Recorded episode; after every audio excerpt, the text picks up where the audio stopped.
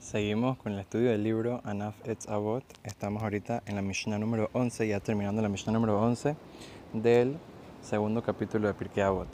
La Mishnah nos había contado sobre varios de los alumnos del gran sabio Rabban Yohanan ben Zakai.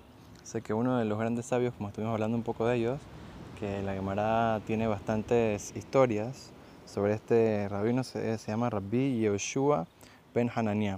Se, tenemos aquí tres incidentes muy interesantes nos cuenta la Gemara que pasó eh, con Rabbi Yoshua y que tenían que ver más o menos con el imperio romano y son historias que podemos aprender muchas lecciones eh, muy, muy, muy, importantes para la vida. O primero que todo, el primer maase, el primer cuento, el primer incidente, dice que en el tiempo de Rabbi Yoshua ben Hananiah, el eh, reinado de Roma, de los romanos, quería darle permiso de vuelta al pueblo de Israel para que construyan el Betamikdash. Ellos habían destruido el segundo Betamikdash, querían darle eh, permiso para construir el tercer Betamikdash.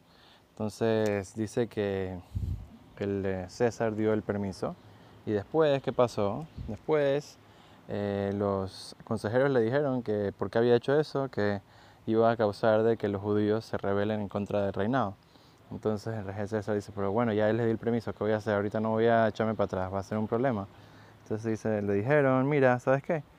Eh, te vamos a dar un consejo, agarra y diles que tienes que hacer las medidas del Betamikdash diferentes, que tienen que agregar aquí para allá, para aquí, eh, más metros para aquí, más metros para allá. Y entonces ellos mismos van a cancelar el proyecto porque van a decir, no, no podemos hacer algo así. Sea, las medidas del Betamikdash y todo tiene que ser de acuerdo como lo dijeron los profetas y como nos enseñó Kadosh Baruj en la Torah. Entonces no podemos cambiar la estructura del Betamikdash y por lo tanto eh, el, mismo pueblo de Israel ya lo iba a cancelar.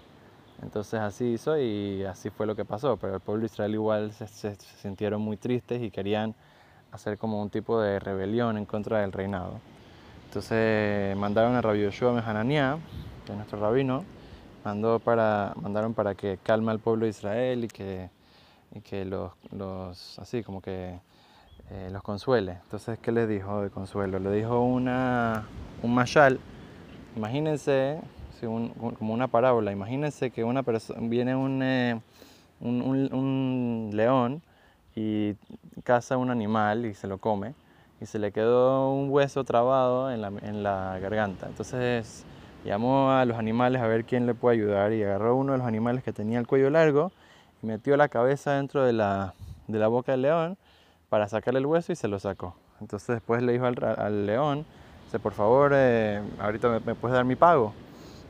Entonces el león le dice, ¿sabes qué? Tu pago fue de que cuando metiste tu cabeza dentro de mi boca, yo no cerré mi boca y ahí quedaste. Ese es el pago. Entonces de la misma manera, nosotros estamos en un, eh, en un reinado que, que, es muy peligroso y tiene mucho, tiene mucho poder. Y si ya nosotros pudimos estar en este reinado y pudimos entrar y salir con paz y estamos todo bien, eso es suficiente. No, o sea, no es que necesitamos que nos den el Betamikdash. O sea, ojalá que nos pudieran dar el Betamikdash, pero o sea, por lo menos eh, no es que están persiguiéndonos, están en contra de nosotros en este momento.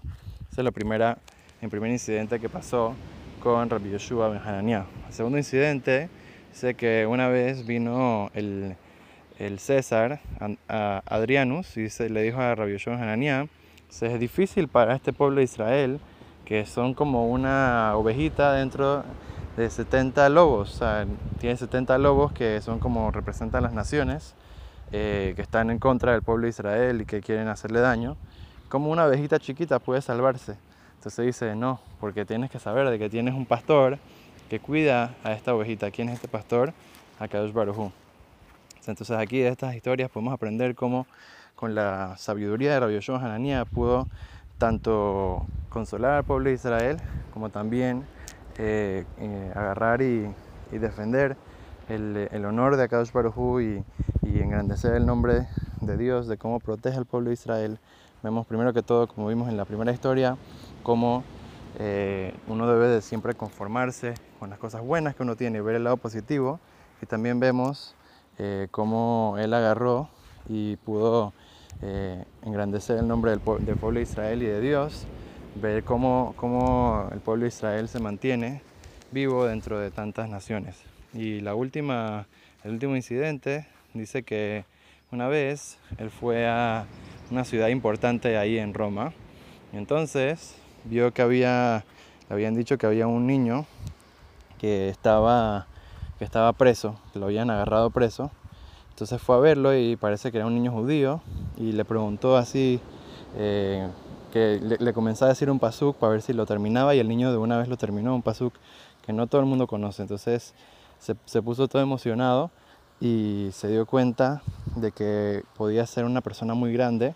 Y entonces agarró y trató de salvarlo y recolectar plata y así. al final eh, gastó muchísima plata eh, y recolectó tanta, eh, mucha, mucha, mucha plata para salvar a este niño. Y al final, ¿qué pasó? Al final, este niño se convirtió en uno de los grandes sabios del pueblo de Israel, el gran Rabbi Ishmael. Vemos también cómo también se preocupaba por el Sibur y todo es una persona, uno de los grandes sabios del pueblo de Israel, que tenemos que aprender de sus caminos y besar Hashem, de esta manera poder crecer en Torah, Mitzvot, Maasim Tovim.